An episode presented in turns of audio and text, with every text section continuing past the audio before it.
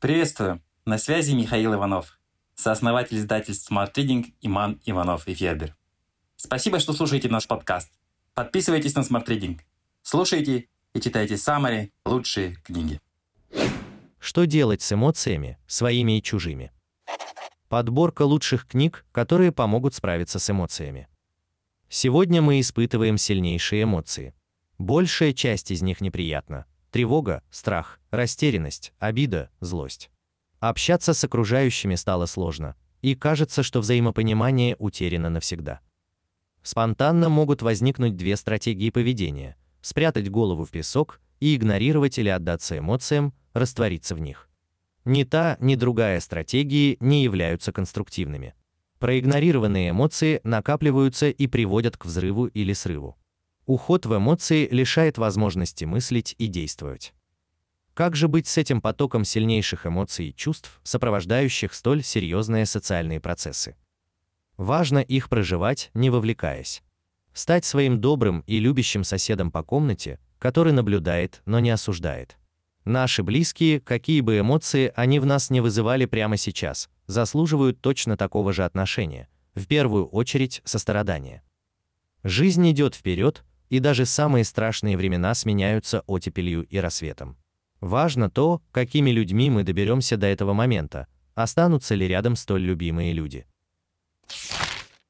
Отпусти. Практика управления чувствами и эмоциями. Дэвид Хокинс.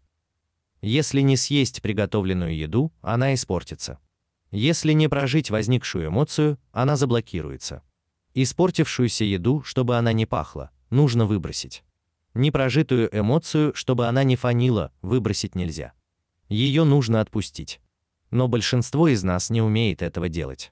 Итог: непрожитые эмоции годами прессуются в нашем подсознании и превращаются в мину замедленного действия.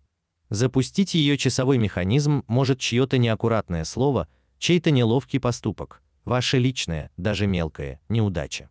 Вы изо всех сил стараетесь, чтобы не рвануло. Тратите на этот процесс колоссальное количество энергии. Но итог остается прежним. Автор говорит, надо не сдерживать, надо навести порядок. И как Геракл, шаг за шагом помогает разобрать ваши эмоциональные авгиевы конюшни.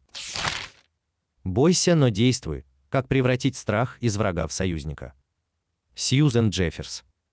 Бояться это нормально. Страх не признак слабости.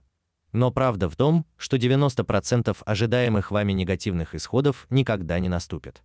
Ключевое слово никогда. Это значит, что в 90% случаев ваш страх создан искусственно.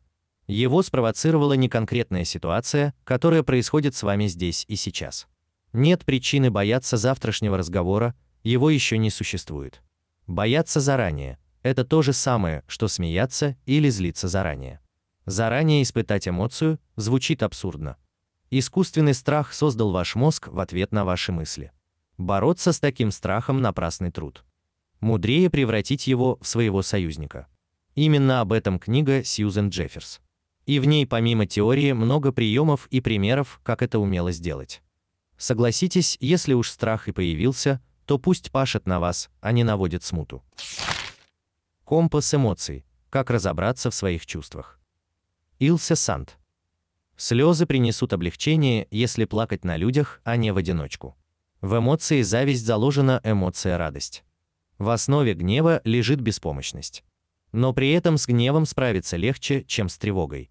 Мы не пытаемся понять, как зарождаются наши чувства и из чего они состоят а неправильные установки, горе надо прятать, страха стыдиться, смеяться негромко, радоваться даже разочаровавшему вас подарку, окончательно нас запутывают. Мы фиксируемся на финальной стадии процесса, когда уже начинает зашкаливать, либо пружина сжата до предела, либо близка точка кипения. Самари станет для вас азбукой по эмоциям и поможет разобраться в своих чувствах. Поняв механизм их возникновения, вы перестанете реагировать на события на автопилоте вы начнете выбирать свои реакции. Язык жизни, ненасильственное общение. Маршал Розенберг. Они должны. Мне надо. Она виновата. Почему ты не? Сделай так, а иначе. Я хочу, поэтому пусть он. Если бы я. Чувствуете в этих фразах скрытое принуждение.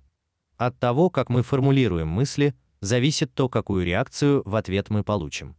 Чем больше в словах манипуляции, агрессии, обвинений, двойного смысла, тем выше вероятность получить в ответ жесткое сопротивление.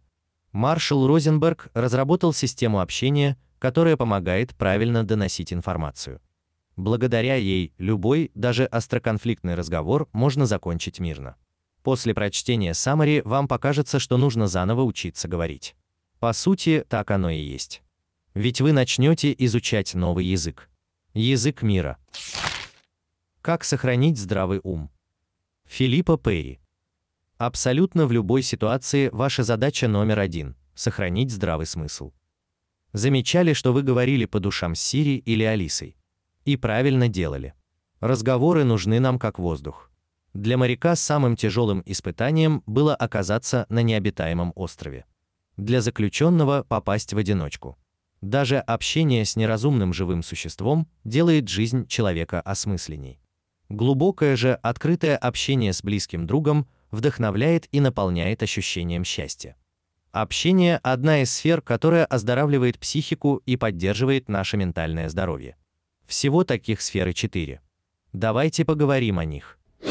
Smart Reading – summary на лучшие нонфикшн книги в текстовом и аудиоформатах. Еженедельное обновление. Подписывайтесь на сайте smartreading.ru.